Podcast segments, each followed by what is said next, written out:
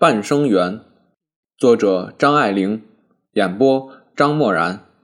六，世君的母亲叫他一到上海就来信，他当夜就写了一封短信，手边没有邮票，预备交给淑慧，在办公室里寄出。第二天早上，他特地送到淑慧的办公室里来，借此又可以见曼桢一面。曼桢还没有来。世君把那封信从口袋里摸了出来，搁在淑慧面前，道：“喏，刚才忘了交给你了。”然后就靠在写字台上谈天。曼桢来了，说：“早。”她穿着一件浅粉色的旗袍，袖口压着极窄的一道黑白辫子花边。她这件衣服，世君好像没看见过。她脸上似笑非笑的。眼睛也不大朝他看，只当房里没有他这个人。然而他的快乐是无法掩饰的，满溢出来了的生之喜悦，在他身上化为万千种风情。淑慧一看见他，便怔了怔，道：“曼桢今天怎么这样漂亮？”他原是一句无心的话，曼桢不知道为什么，却顿住了，答不出话来，并且红了脸。师君在旁边也紧张起来了，幸而曼桢只是顿了一顿，便笑道：“听你的口气，好像我平常总是奇丑。”淑慧笑道：“你可别扭曲我的意思。”曼桢笑道：“你明明就是这个意思。”他们两人的事情本来不是什么瞒人的事，更用不着瞒着淑慧。不过师君一直没有告诉他。他没有这欲望要和任何人谈论曼桢，因为他觉得别人总是说些隔靴搔痒的话。但是他的心里是这样的矛盾，他倒又有一点希望人家知道。淑慧跟他们一天到晚在一起，竟能这样糊涂，一点也不觉得。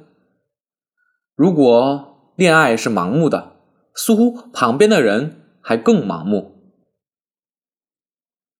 他们这盘厂里人事方面本来相当复杂，就是上回做寿的那个叶先生，一向只党营私，很有许多痕迹落在众人眼里。他仗着他是厂长的私人，胆子越来越大，不肯与他同流合污的人，自然被他倾轧得很厉害。世君是在楼下工作的，还不很受影响，不像淑慧是在楼上办公室里。而且职位比较高，责任也比较重，所以淑慧一直想走。刚巧有一个机会，一个朋友介绍他到另外一盘厂里去做事，这边他立即辞职了。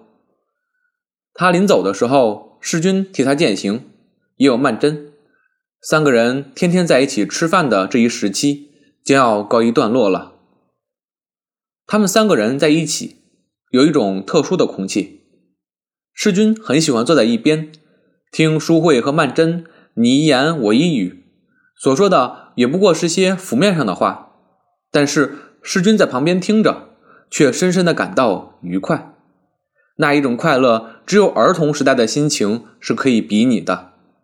而实际上，世君的童年并不怎么快乐，所以人家回想到童年，他只能够回想到他和淑慧、曼桢。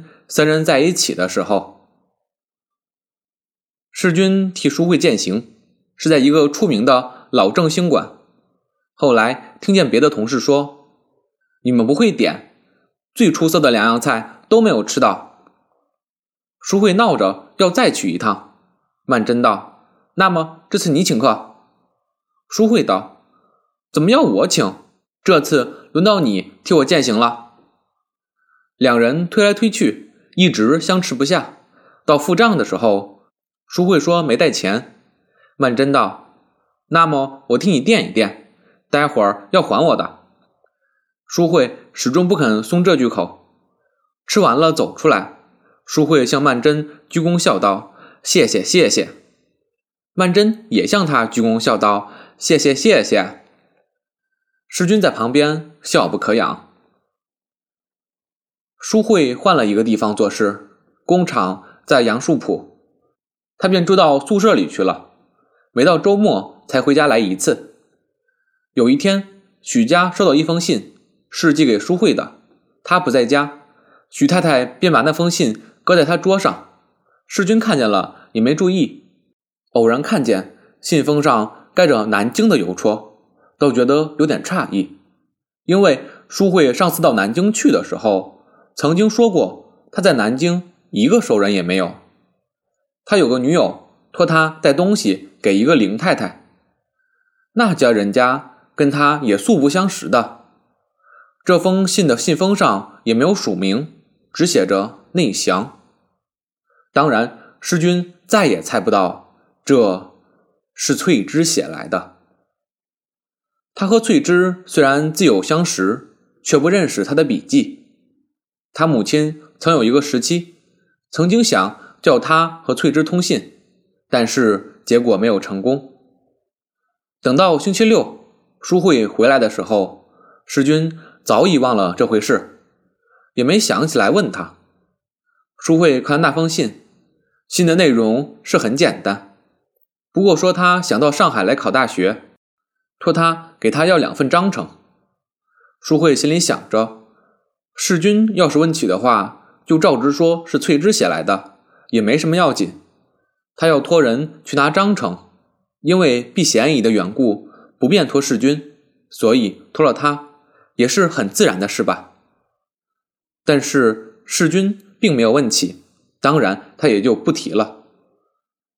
过了几天，就抽空到他指定的那两个大学去要了两份章程，给他寄了去，另外附了一封信。他的回信很快的就来了。淑慧这一次却隔了很长的时间才回信，时间隔得长，信又是很短。崔之以后就没有再写信来了。其实淑慧自从南京回来，倒是常常想起他的，想起他对他的一番情谊，他只有觉得惆怅。第二年正月里，翠芝。却又来了一封信，这封信搁在书柜的桌上，没有开拆。总快有一个星期了，师君走出走进，都看见他。一看见那南京的邮戳，心里就想着，倒不知道书会有这样一个朋友在南京，也说不定是一个上海的朋友，新近才去南京的。等他回来的时候问他，但是究竟事不关己。一转背就又忘了。到星期六那天，世军上午在厂里，有人打电话给他，原来是一鹏。一鹏到上海来了，约他出去吃饭。刚巧世君已经和曼桢约好了，在一个饭馆子里碰头，便向一鹏说：“我已经约了朋友在外面吃饭，你要是高兴的话，就一块来。”一鹏道：“男朋友还是女朋友？”世君道：“是一个女同事，并不是什么女朋友。你待会儿可别乱说，要得罪人的。”一鹏说道：“哦，女同事，是你们那儿的女职员呀？怪不得你赖在上海不肯回来。我说呢，你在上海忙些什么？就忙着陪花瓶、吃馆子呀？嘿嘿，你看我回去不说。”世君这时候已经十分懊悔。不该多那一句邀他同去，当下只得说道：“你别胡说了，这位顾小姐不是那样的人，你看见她就知道了。”一鹏笑道：“喂，石娟，你索性请这位顾小姐再带一个女朋友来，不然我一个人不太寂寞了吗？”石君皱着眉道：“你怎么老是胡说？你拿人家当什么人？”一鹏笑道。好了好了，不说了，你别认真。一鹏背后虽然轻嘴薄舌的，和曼桢见了面，也还是全副绅士礼貌。但是他对待这种自食其力的女人，和他对待有钱家的小姐们的态度，毕竟有些不同。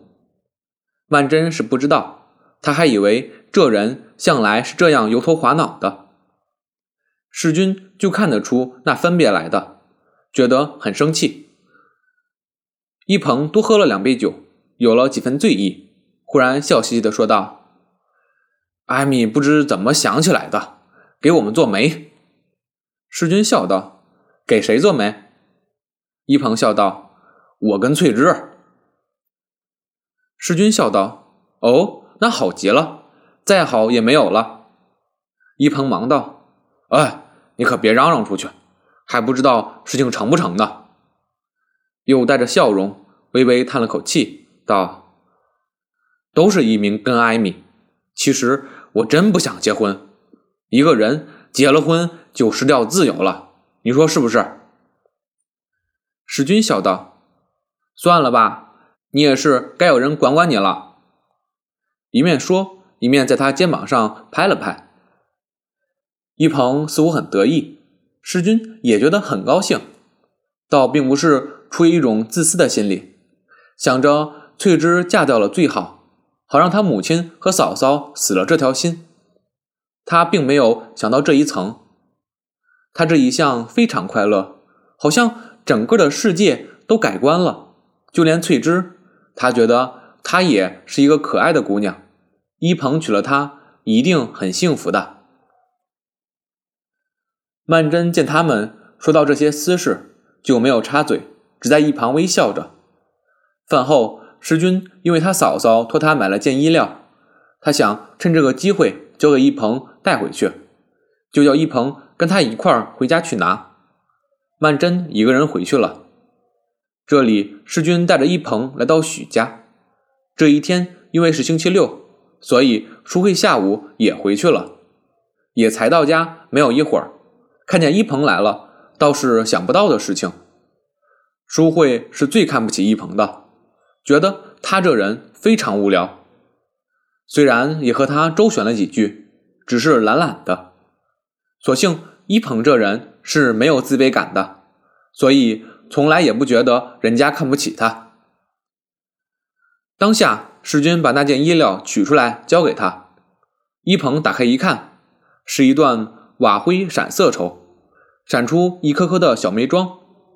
一鹏见了，不由得咦了一声，笑道：“跟顾小姐那件衣裳一样。”我正在那儿想着，她穿的真素，像个小寡妇似的。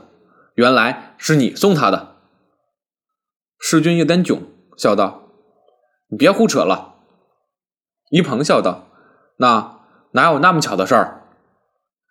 世君道：“那有什么奇怪呢？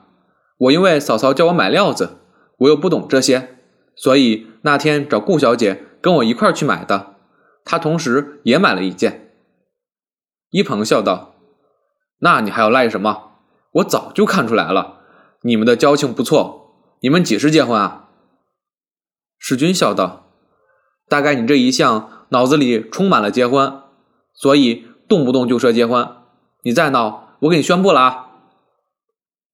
一鹏忙道：“不许，不许！”淑慧笑道：“怎么，一鹏要结婚了？”